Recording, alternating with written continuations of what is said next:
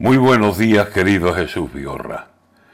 Perversos de las comisiones bancarias. Lejanos tiempos hermosos de otro modelo de banca. Aunque mediaba el dinero, había más calor, más alma. Un trato como de tienda en el mostrador hallabas, y a un lado y al otro lado la palabra, la palabra, lápiz, bolígrafo, libro, fichas, y las cosas claras. Un cliente era un amigo que cada vez que llegaba lo llamaban por su nombre y con cierta confianza. Una firma no valía mucho más que una palabra.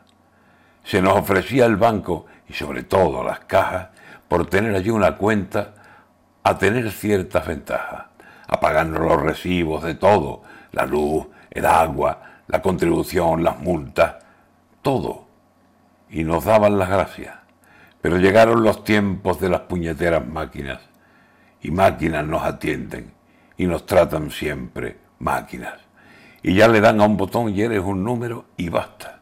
Y va a misa lo que diga la maquinita de marras. Por encima está del hombre lo que deciden las máquinas. Y de aquel me ofrezco a todo han pasado a la contraria.